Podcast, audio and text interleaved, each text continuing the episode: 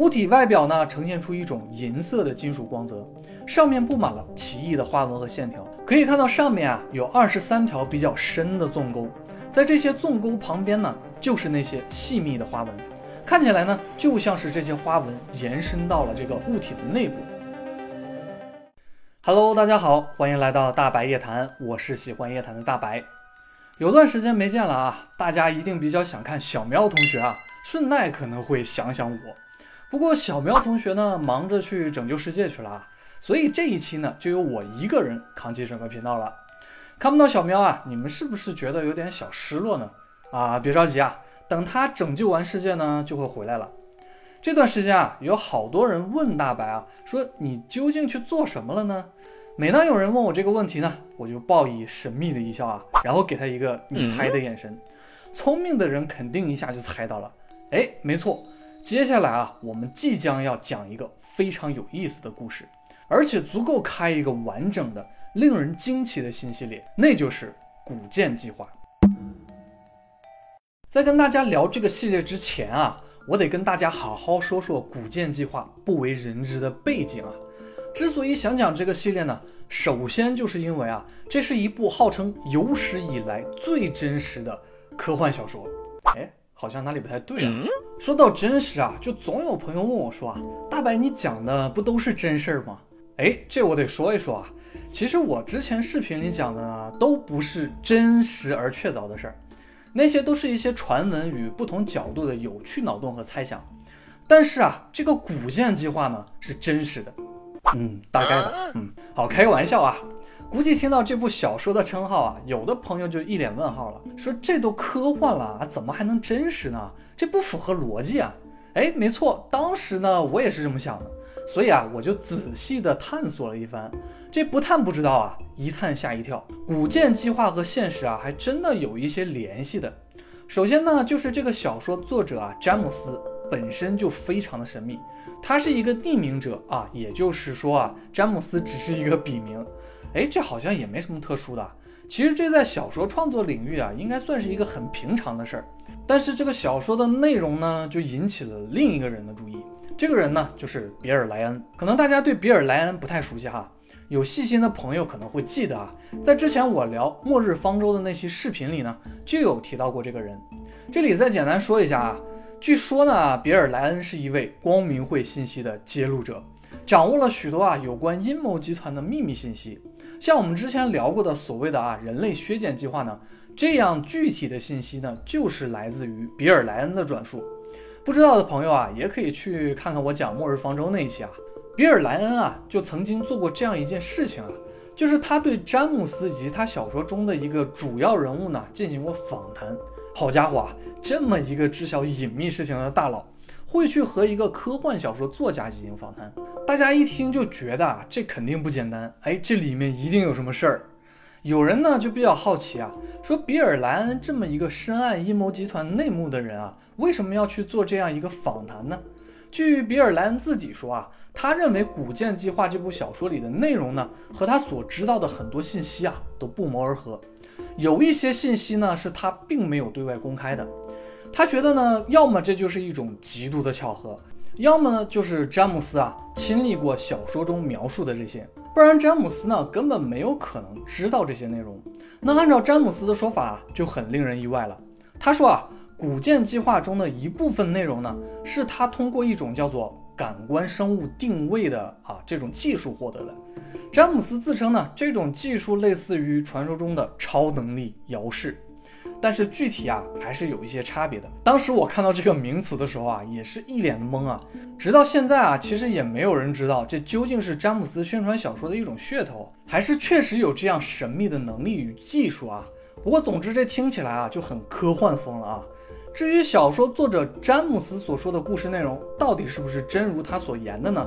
是由啊真实事件改编的。哎，比尔·莱恩在访谈后呢，也并没有向外界直接的说明。在这里猜想呢，可能是因为啊，比尔·莱恩自己也拿不准，但是呢，他也许觉得能写出这样小说的人，就算不是事件的亲历者，也一定是知道一些隐秘的传闻。可能有一些听过秘密太空计划传闻的人呢，会对《古剑计划》这部科幻小说啊有一定的熟悉感。所以后来知道古剑计划的人呢，把它看作是另一个版本的秘密太空计划，或者是呢另一个分支。而且很耐人寻味的是啊，比尔·莱恩与秘密太空计划的讲述者科里·古德呢，也有过许多的交集，所以古建计划就更给众人呢留下了很多的遐想。可能也有不知道科里·古德的朋友啊，你可以去看看我之前的啊你不知道的宇宙与外星人系列视频，同样是非常精彩，堪比真实的科幻故事。好，让我们说回这个古建计划啊。这个故事的开端呢，来自于一个自称造诣者的外星族类，他们用一种匪夷所思的方式啊，留下了一个神秘的超自然造物。话说，在一九九六年的某天啊，两个学生在新墨西哥北部的查科大峡谷中呢，发现了一个神秘的物体。这个物体与周围的沙漠环境显得格格不入，因为它闪烁着啊奇异的光芒。物体啊，并不是十分的巨大。粗看之下呢，感觉也就比一个足球呢大上两圈儿。整个物体非常的重，在后来的研究当中呢，粗略的估计啊，密度和铅差不多。物体外表呢，呈现出一种银色的金属光泽，上面布满了奇异的花纹和线条。可以看到上面啊，有二十三条比较深的纵沟，在这些纵沟旁边呢，就是那些细密的花纹，看起来呢，就像是这些花纹延伸到了这个物体的内部。对于二十三这个数字啊，有一个比较巧合的地方，那就是啊，人类的基因就是二十三对的，所以这个数字从出现啊，似乎就像是在预示着与人类有什么关系似的。后面呢，我们也会说到啊，二十三这个数字呢，对应了古建计划之中许多秘密的事物，其中就包括一个有着二十三个密室的非自然洞穴遗迹。这个神秘的物体呢，给人的感觉就像是某种神经的中枢一样。花纹繁复异常，看起来呢似乎像是某种仪器上的电路元件。总之啊，怎么看都不像是自然形成的造物。但是这样造型奇特的物体呢，与人类常见的任何东西啊都不吻合。这两个学生呢一见这个东西啊，就觉得啊有一种奇怪的感觉，心说啊这东西总不可能是从土里长出来的吧？你想下啊，从杳无人烟的沙漠荒野中啊，突然发现这么一个怪东西。任谁呢都会生出强烈的好奇心，想搞清楚啊这到底是什么东西。于是乎呢，这两个学生有点作了啊，他们把物体给拿了起来。结果这一拿呢，奇怪的事情就发生了。据这两个学生说呢，在他们接触到这个东西的一刹那，两个人呢都不约而同的产生了某种幻觉。具体是怎么样的幻觉啊？哎，我们稍后就会说到。总之呢，也许就是因为能让人产生幻觉的原因吧。这个物体啊，被辗转送到了一个隶属于 NSA 的神秘组织。这个组织啊，叫做接触先进智能生物组织，简称 ACIO。要说到这个 ACIO 这个组织呢，它与所谓的黑衣人组织的前身，也就是 MJ 十二呢，有着一定的渊源。在一些与 MJ 十二有关的传闻中啊，隐约也有提及到 ACIO，也只是啊只言片语的一带而过。据说 ACIO 呢是一个专门研究与接触外星人和超自然现象的神秘组织，建立于传闻现代人类真正与外星人接触的元年，也就是啊19世纪的四十年代。ACIO 中呢有一个名叫贾米森·聂鲁达的人，他就负责呢对这个超自然的物体进行了细致的研究。这个人啊就是小说中的主角，哎，也就是非常重要的人物了。聂鲁达在研究了这个超自然物体之后呢，得出的结论是啊，这确实是一个人工制造的物品，但是人类似乎并没有这样的技术。也就是说啊，这个东西既是超自然的，也是可能啊超越了人类文明的产物。最关键的是呢。这个物体的内部无法被研究仪器探测与扫描，而且后续呢接触它的人啊，也并没有像之前两个学生一样产生什么奇怪的幻觉。换句话说啊，并不是人人都能触发并且启动这个物体的，它可能呢拥有某种基础的智能。聂鲁达进一步的研究发现啊，这个物体上的花纹呢看似很随机，但是却有着某种程度的规律，很明显是人工雕刻出来的。在把花纹图案扫描进行三维重组之后呢，他就发现啊，整个图案连起来呢，就像是一幅巨大的地形图。而且 ACIO 的研究人员都认为呢，这并不是他们所接触过的啊任何外星生命的技术。有意思的是啊，据传闻说呢，美国在19世纪40年代与外星人灰人呢有过接触，在古建计划中呢也有描述这些灰人，他们呢被称为泽塔人。ACIL 研究人员认为呢，他们获得的这个物体的技术呢要远超泽塔灰人的技术，这对于他们来说呢也是极度震撼的。这预示着啊，一个更加先进的外星文明悄无声息地在地球上留下了自己的痕迹。也难怪会让一个接触过外星文明的组织这么紧张了。不光是聂鲁达，ACIL 的其他人呢，很快就有点坐不住了。聂鲁达也怀疑，担心这会不会是一个更高等文明留下的某种宇宙信标？简单来说啊，就是不知道什么时候这些外星文明啊就会顺着这个信标回到地球了，也不知道啊他们再回来的时候是否会带着善意。最终，聂鲁达啊还是决定说分析物体上的地形图，找到啊其描绘的准确地点或者是代表的意义，看一看这里面的信息呢究竟有什么特殊之处。聂鲁达也很想通过这些信息呢，知道那个留下造物的外星文明啊到底有什么目的，为什么呢要留下这样的物体，并且还让人发现了。ACL 的成员呢也有一定的猜测啊，他们觉得这个造物呢突然的出现。就像是安排好了一样啊！不过除了还原那幅地形图啊，就再也没有什么其他的征兆了。哎，也就是在这个时候啊，这个一直沉默的超自然造物呢，毫无预兆的突然启动了，这让聂鲁达呢陷入到了幻觉之中。在这个幻觉之中呢，聂鲁达知晓了这个造物的创造者，他们是一群自称造诣者的外星人。按照聂鲁达的说法啊，他在进入幻觉的时候呢，并没有碰触到那个超自然物体，甚至是呢那个超自然的造物并没有在他的身边。他是在半梦半醒之间啊，看到了一个与那件物体上花纹十分相似的光芒，伴随着一种由高到低的嗡嗡声呢，聂鲁达隐约听到了一些模糊的发音，他就感觉啊这个声音好像在跟他说着些什么，但是呢他听不懂，就觉得呢这好像啊是某种语言。他这刚一有念头啊，哎，那个声音就清晰了一点。于是呢，他就仔细的听。聂鲁达就发现啊，他注意力越集中呢，那个声音就越清楚。最后呢，他一下就听出来了，这个声音呢，确实是他能够理解的语言——英语。这个声音呢，就告诉聂鲁达说啊，你不要害怕，你是我们的朋友，放松的听我们说。接下来我们所说的话呢，都会深埋在你的记忆当中。当你醒过来之后呢，就不会再记得这些了，直到合适的时机，你会再次想起这些。